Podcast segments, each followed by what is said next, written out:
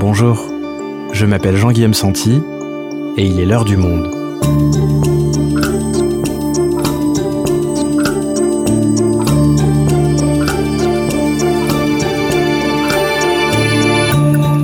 Bienvenue à toutes et à tous. Je suis ravi de vous accueillir dans ce nouveau podcast quotidien. Tous les jours, du lundi au vendredi, sur Spotify ou le site et l'application lemonde.fr, nous recevrons, avec ma collègue Morgan Tual, les journalistes du monde pour comprendre les sujets importants de l'actualité. Aujourd'hui, comment un médicament, le Mediator, a-t-il pu empoisonner et être à l'origine de la mort de plusieurs centaines, voire milliers de personnes malgré les avertissements de plusieurs médecins? Ce lundi, à l'issue d'un procès hors norme, les laboratoires Servier ont été reconnus coupables de tromperies aggravées, d'homicides involontaires et ont été condamnés à une amende de 2,7 millions d'euros. Emeline Kazi et Henri Sequel, journalistes au Monde, nous racontent comment les terribles effets secondaires du Mediator ont été découverts et le procès qui a suivi la révélation de l'affaire. Affaire Mediator, itinéraire d'un scandale sanitaire, un épisode produit par Morgan Tual, réalisation Amandine Robillard.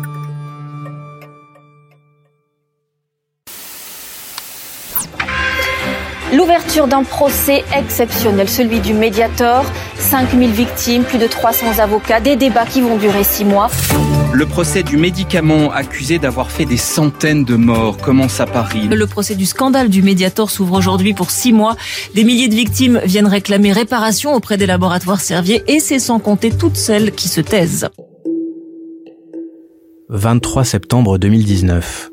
Dans l'immense hall d'entrée du tribunal de Paris, c'est l'agitation. Des centaines d'avocats, des milliers de parties civiles, de nombreux journalistes, l'audience va bientôt s'ouvrir, mais tout le monde guette l'arrivée d'une personne en particulier. Quand elle apparaît enfin, les caméras se ruent vers elle, les flashs crépitent.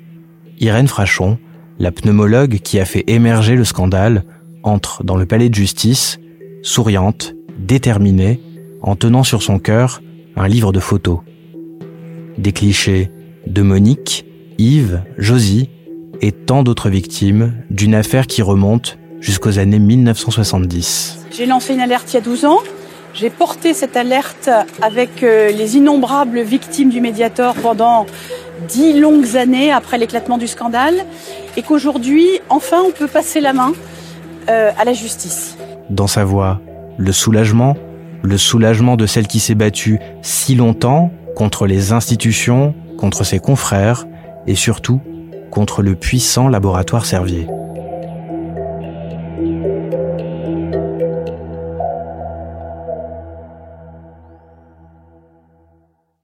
Emeline, tu as suivi pour le monde l'affaire du médiateur. Pour commencer, est-ce que déjà tu peux nous expliquer ce qu'est ce médicament? À quoi ça sert? Le médiator, c'est un médicament des laboratoires Servier qui a été mis sur le marché en 76 comme antidiabétique et qui était en réalité un anorexigène, autrement dit un coupe-faim, et dont les effets secondaires ont été sciemment dissimulés pendant toutes ces années. Il est resté plus de 30 ans sur le marché et plus de 5 millions de personnes l'ont consommé en France sans connaître euh, tous ces effets secondaires.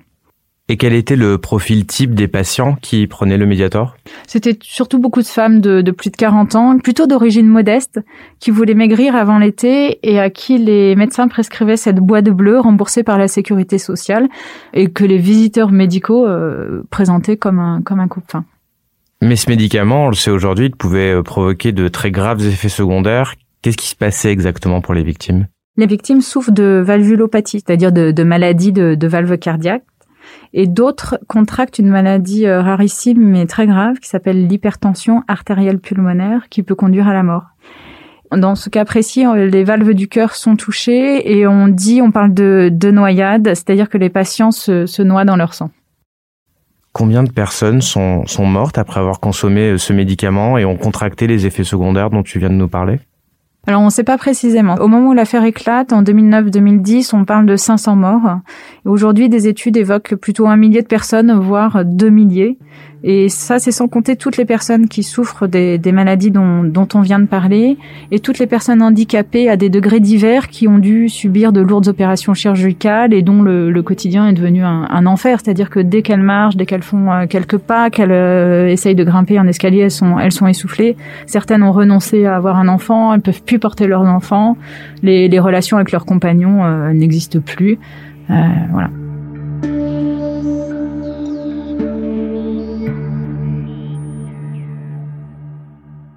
Ok Emeline, donc on a un médicament sur le marché depuis 1976 qui a été vendu à des millions de personnes pendant des décennies, qui génère de, très graves problèmes dont on vient de parler. Il est interdit en 2009, ça veut dire qu'entre 1976 et 2009, les laboratoires Servier qui le commercialisent ne se doutaient de rien les laboratoires Servier ont toujours nié avoir eu connaissance des, effets indésirables de leurs euh, de leurs médicaments sur les patients et ils ont toujours nié avoir dissimulé les propriétés réelles de la molécule. Sauf que les magistrats expliquent que dès le début des années 70, dans le dossier de demande d'autorisation de mise sur le marché du médicament, les laboratoires ont sciemment caché ses propriétés pharmacologiques réelles. Et pour elle, il est évident que le laboratoire savait que le médiator faisait partie de la, famille des anorexigènes, lesquels ont été interdits en 1999 justement pour leurs effets secondaires. Ok, donc jusqu'au retrait du médicament, les laboratoires serviens ne font rien. Est-ce que d'autres personnes se rendent compte qu'il y a un problème quand même? Oui, bien sûr, il y a, il y a même plusieurs personnes qui, qui tentent d'alerter. 99 d'ailleurs est une année charnière. Il y a plusieurs alertes, notamment celle de ce médecin marseillais, Georges Chiche, qui est un cardiologue euh, à l'hôpital de la Timone, qui signale aux autorités un cas de valvulopathie d'un patient qui était uniquement sous médiator. La même année, il y a un cas à Saint-Antoine. L'hôpital s'interroge sur le lien entre un patient qui est atteint d'une hypertension artérielle et le médicament. Et après, au même moment aussi, on a entre 98 et 2003, la Suisse, l'Italie, l'Espagne, plusieurs pays européens qui s'inquiètent des effets secondaires de cette molécule, qu'interroge le laboratoire Servier, lui, ne répond pas. En revanche, il retire son médicament de ces trois pays. Et pour le cas de Marseille, Georges Chiche, pareil, euh, lui, reçoit pas du tout un appel des autorités sanitaires, euh, ni du laboratoire. En revanche, on lui envoie un praticien, un ami de la maison, qui est proche du maire de Marseille également, Jean-Claude Godin à l'époque, qui vient lui remonter les bretelles et qui dit qu'évidemment, il y a, y a, aucun souci avec le médiator et, et qu'on voit pas pourquoi lui euh, a signalé ce problème. Est-ce qu'il y a une alerte en particulier qui va changer la donne à un moment donné? Dans tout le courant des années 2000, il y a encore toute une série d'alertes. Rien ne bouge jusqu'à ce qu'intervienne Irène Frachon, la médecin de Brest, qui va faire éclater l'affaire et, qui est devenue maintenant un petit peu le, le symbole de cette affaire du Mediator.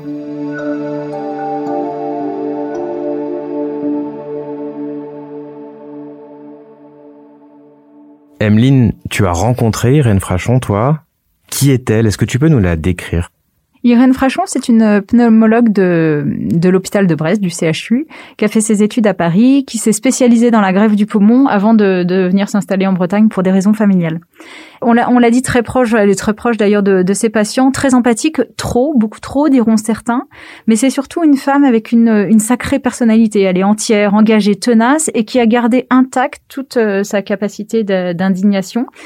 Peut-être qu'il faut y voir, euh, il faut replonger dans, dans son histoire euh, familiale. Elle a été élevée dans un milieu bourgeois, cultivé, avec une forte éthique protestante, et elle a comme phare ses deux grands-pères qui ont joué un rôle euh, décisif pendant pendant la Seconde Guerre mondiale. Et comment est-ce qu'elle s'intéresse au médiateur, Irène Frachon? Ça se passe en 2007. L'hôpital de Saint-Brieuc en Bretagne euh, lui adresse à Brest un, un patient sous médiator qui souffre euh, d'hypertension artérielle pulmonaire. Vous vous souvenez, c'est euh, la, la, maladie grave dont on a parlé. Euh, Où les personnes se noient dans leur sang. Exactement, c'est ça. Et très vite, elle fait un parallèle avec les patients qu'elle qu'elle voyait lorsqu'elle était interne à, à l'hôpital Béclair à Clamart au début des années 90, qui souffraient de cette maladie. Et en fait, ils prenaient de l'isoméride. L'isoméride, c'est un coupe fin des laboratoires Servier qui a été interdit en 97. Deux coupes fins incriminés dans de récentes études scientifiques viennent d'être retirés du marché. Une étude montrait que la prise de ces médicaments pouvait accroître les risques d'incidents cardiaques. Rapidement, en fait, euh, Irène Frachon s'est posé la question, elle s'est demandé si le médiator n'était pas justement un, cousin de, de l'isoméride.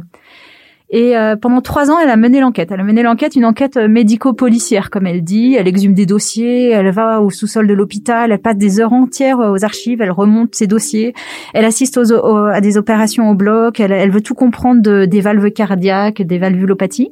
Et puis une nuit, alors qu'elle reste tard dans son bureau à l'hôpital, elle fait le lien. Euh, elle arrive à la conclusion que l'isoméride et le médiator, c'est pareil, qu'ils produisent les mêmes effets. Et là, comme elle dit, elle, elle emploie souvent cette, cette phrase, elle tombe de l'armoire. Et à partir de ce moment-là, le médiator va prendre toute la place dans sa vie.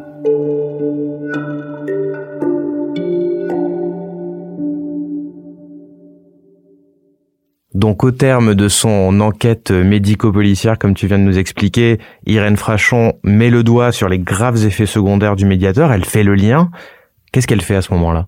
Elle fait la démarche normale, c'est-à-dire qu'il incombe à tout médecin, lorsqu'il constate un effet secondaire d'un médicament, d'alerter les autorités euh, sanitaires. À l'époque, c'est l'AFSAPS, l'Agence des produits sanitaires et des produits de santé. C'est l'autorité en France qui délivre et renouvelle les autorisations de mise sur le marché euh, des médicaments. Sauf qu'elle reçoit pas tout à fait l'accueil euh, escompté et pas vraiment la réponse qu'elle attendait. Pourquoi?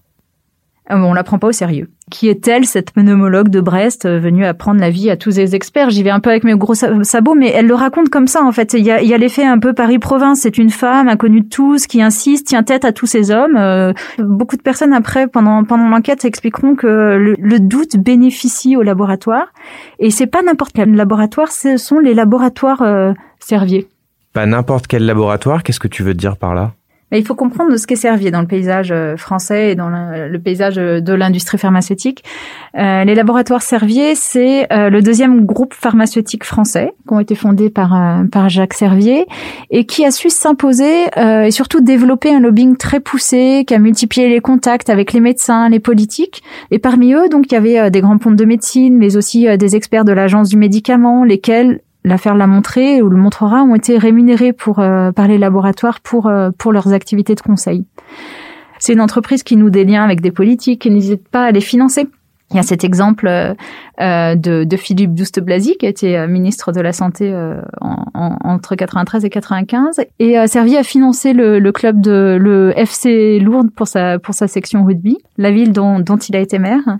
Et, à mesure que Irène Frachon va découvrir tout ça, l'ampleur du système, elle, n'aura de cesse de, dénoncer tous ces liens. Ok, donc les laboratoires Servier sont clairement visés par Irène Frachon. Comment est-ce qu'ils réagissent aux accusations?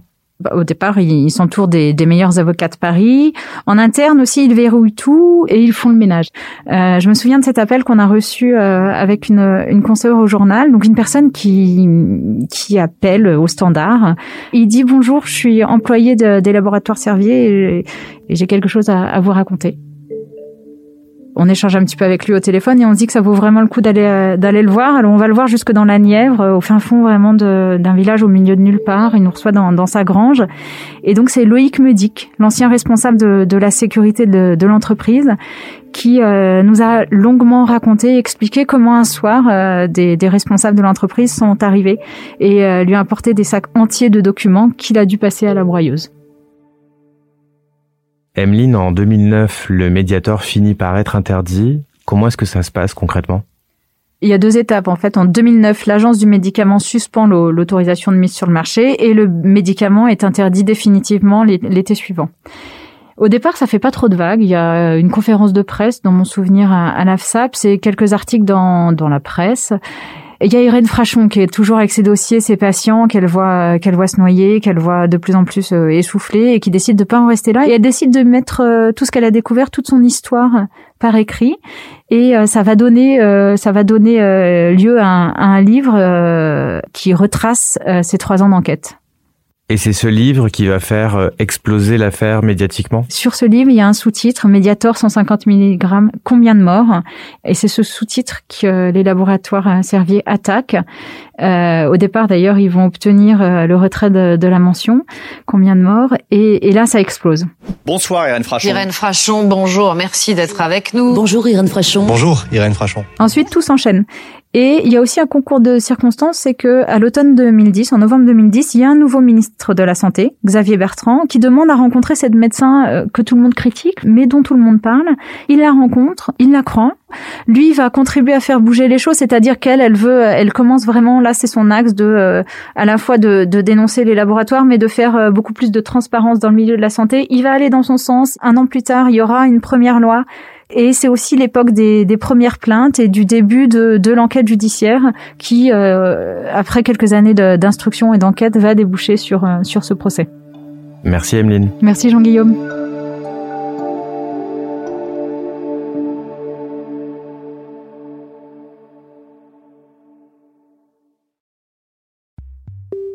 On va maintenant faire un bond d'une dizaine d'années en avant. Nous sommes en septembre 2019 et dans le nouveau palais de justice de Paris, au Batignolles, se tient enfin le procès de l'affaire Mediator.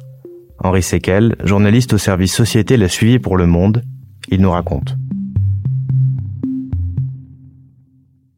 Henri, tu as suivi le procès du médiateur qui s'est terminé l'été dernier.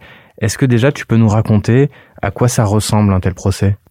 Bah, ça, a vraiment été un procès hors norme euh, pour plusieurs raisons. D'abord par sa longueur, parce que les débats ont duré euh, plus de plus de neuf mois. Enfin, il y a une pause de deux mois et demi à cause du Covid, mais euh, ça fait quand même plus de six mois d'audience, qui est très long. C'est le procès le plus long auquel j'ai assisté. Ça a été un procès hors norme aussi par le nombre de parties civiles, puisqu'il y en avait plus de 6500. Euh, puis voilà, ça a aussi été un procès hors norme par le nombre d'avocats, le nombre de journalistes accrédités. Ça se passait dans la plus grande salle du tribunal. Il y avait une salle de retransmission à côté pour euh, ceux qui pouvaient pas entrer dans la salle principale. Et puis ça a surtout été un procès hors norme par sa par sa complexité, parce que très vite les débats sont devenus euh, terriblement techniques et difficiles à suivre. Donc très vite la salle s'est vidée. Ça a été assez curieux. Certains jours, la salle était était quasiment vide. Il y avait vraiment pas grand monde pour suivre l'audience à part quelques journalistes. Et alors, dans cette salle d'audience, qui se trouve sur le banc des prévenus? Alors il y avait 14 personnes euh, physiques et 11 personnes morales euh, renvoyées devant le tribunal. Les personnes morales, euh, c'était les, sociétés qui appartenaient, qui appartiennent toujours au groupe Servier, qui étaient jugées pour tromperie, homicide involontaire, blessure involontaire et escroquerie. comme personne morale, il y avait aussi l'Agence nationale de sécurité du médicament, l'ANSM, qui s'appelait l'AFSAPS à l'époque du scandale et qui était elle jugée uniquement pour homicide involontaire et blessure involontaire. Alors il y a une distinction qui est que hum, les laboratoires Servier sont jugés pour homicide involontaire par violation manifestement délibérée, tandis que la NSM est jugée pour homicide involontaire par négligence, ce qui n'est pas tout à fait le même degré de, responsabilité. Euh, les personnes physiques renvoyées devant le tribunal étaient essentiellement des, des experts, des médecins qui étaient jugés pour conflit d'intérêts, pour en gros avoir travaillé à la fois pour Servier et pour l'agence du médicament qui était chargée de surveiller les laboratoires. Et puis on avait là euh, Jean-Philippe Seta, qui est euh, l'ancien directeur général du groupe Servier, l'ancien numéro 2, c'était lui le principal représentant des laboratoires puisque Jacques Servier lui-même, euh, le fondateur du groupe, euh, n'était pas là. Il est mort en, 2014. C'était le, grand absent du procès et le, procès a pas mal perdu euh, en intérêt avec son avec son absence. Dans l'actualité également, le principal responsable présumé de l'affaire du Mediator ne sera jamais jugé. Jacques Servier, fondateur du groupe pharmaceutique du même nom, est mort hier à 92 ans. Il aura été un capitaine d'industrie renommé à l'image ternie par ce scandale. Et autour des laboratoires Servier, comment est constituée sa défense? Qui les accompagne? Les laboratoires Servier étaient accompagnés par euh, euh, une armée d'avocats. Ils avaient euh, embauché la fine fleur du barreau de Paris. C'était assez impressionnant. Et puis ce qui était aussi impressionnant, c'est que hum, ils avaient embauché des gardes du corps. Il y a des gardes du corps qui étaient là en permanence pour protéger les représentants de, de Servier dont ne sait quelle menace. quelque chose que j'avais jamais vu lors d'un procès, c'est c'est que Servier avait embauché plusieurs sténos qui étaient là et qui ont pris en note l'intégralité des débats, alors que normalement la justice a ses propres greffiers qui sont qui sont là pour ça, qui prennent, qui prennent euh, en note euh, tout ce qui se dit lors, lors d'une audience. on avait l'impression que Servier avait pas confiance en les greffiers de la justice et qu'ils préféraient avoir leur, ils préféraient avoir leur propre sténo. C'était assez, assez curieux. Euh, bon voilà, donc ça, ça donnait vraiment l'impression d'une débauche de moyens et d'un combat un peu déséquilibré face aux, face aux avocats des partis civils. Parce que quels étaient les moyens des partis civils en face? On sentait qu'il y avait moins de moyens, que c'était des avocats, des plus petits avocats qui venaient de, de plus petits barreaux et qui avaient pas eu le temps de, d'éplucher tout le dossier comme l'avaient fait les avocats de Servier qui eux vraiment depuis dix ans que la procédure est lancée ont passé leur vie il y en a il y en a pour qui c'est le dossier d'une vie quoi le dossier d'une carrière. Et de l'autre côté c'est des avocats qui avaient d'autres choses à faire et qui qui étaient pas forcément aussi au point que que la défense de Servier. Donc de ce côté-là la défense était le, combat était un peu déséquilibré. Est-ce que tu peux nous raconter les, témoignages qui se sont succédés à la barre? J'imagine qu'il y, y, a dû en avoir des très forts. Effectivement, ça a été un des chapitres euh, importants de, ce procès, euh, les témoignages des, victimes du Mediator. Plusieurs dizaines de, personnes sont venues à la barre pour raconter concrètement quels étaient les effets de, de ce médicament et ça a parfois donné lieu à des, à des moments assez, euh, assez puissants. Moi, je me souviens du témoignage d'une femme qui s'appelle Lisa Boussino, qui est venue raconter euh, comment sa mère, âgée de 51 ou 52 ans, était morte dans ses bras, euh, comme ça en un quart d'heure, euh, en suffoquant, euh, avec la mousse rose et blanche qui lui sortait par le nez, par la bouche. Et tout ça à une époque où le scandale n'avait pas encore éclaté, donc on savait pas, on savait pas ce que c'était, on savait pas ce qui se passait, et le lien avec le médiateur n'existait pas encore. Voilà, ça a été vraiment un moment, un moment marquant et d'autant plus marquant pour moi parce que je me souviens que j'étais le seul journaliste dans, dans la salle ce jour-là. La salle était complètement vide, c'était, c'était assez impressionnant. Henri, j'imagine qu'un autre témoignage très attendu, c'était celui d'Irène Frachon. Ouais, effectivement. Et là, pour le coup, la salle était euh, pleine à ras-bord. C'était euh, clairement l'un des moments les plus attendus de ce procès, le face-à-face entre euh, Irène Frachon et les laboratoires Servier.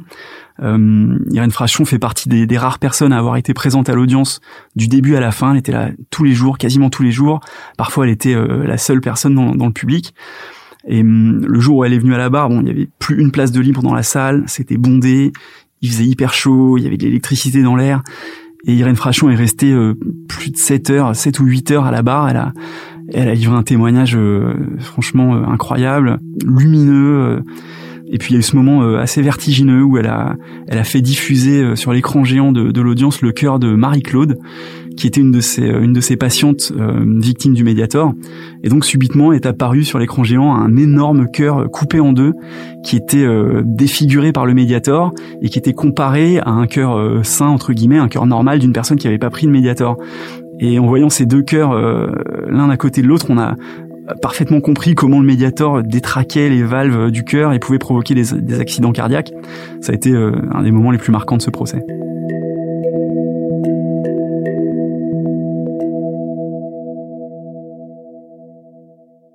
Face à ces témoignages très forts, ceux des parties civiles, celui d'Irène Frachon, comment réagissent les laboratoires Servier? Ah, ils ont réagi euh, très sobrement. C'est vrai que sur les bancs de la défense, on a beaucoup regardé ces chaussures. Euh, les prévenus ont compris qu'il valait mieux la jouer profil bas et faire attention à, à surtout pas froisser les victimes, tout en tout en essayant de se défendre. Donc ils étaient un petit peu sur un sur un fil euh, en équilibre. Donc voilà une attitude plutôt discrète qui tranchait avec celle de leurs avocats, qui eux ont été euh, assez agressifs et même parfois franchement euh, féroces. Et quelle était la stratégie de défense de ces avocats? Bah, la ligne de défense, en substance, ça a été de dire on n'a pas fait exprès de commercialiser un médicament nocif, on n'a pas continué à vendre un médicament alors qu'on savait qu'il pouvait être mortel.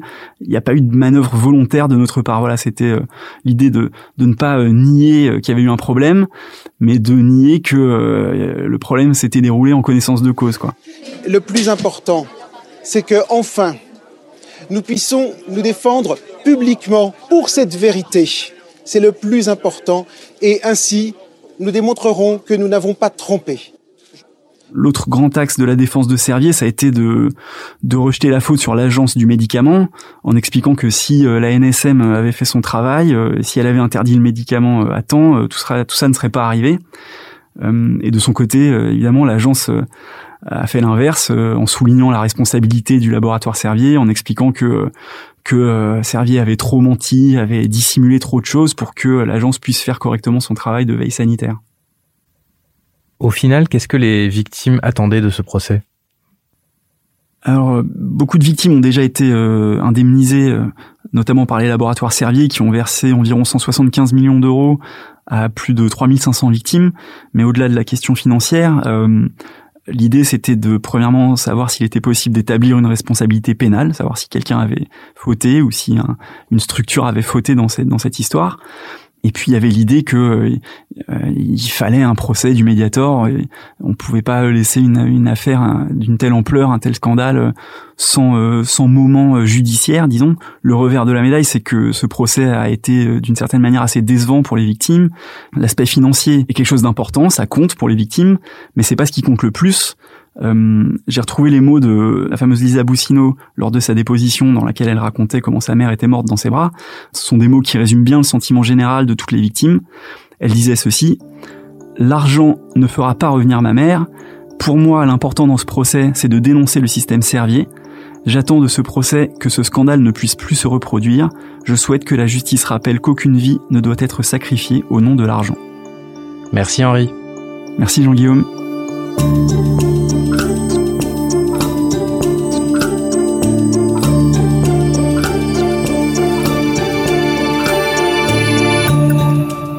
Comme je vous le disais au début de cet épisode, le jugement a été rendu lundi 29 mars.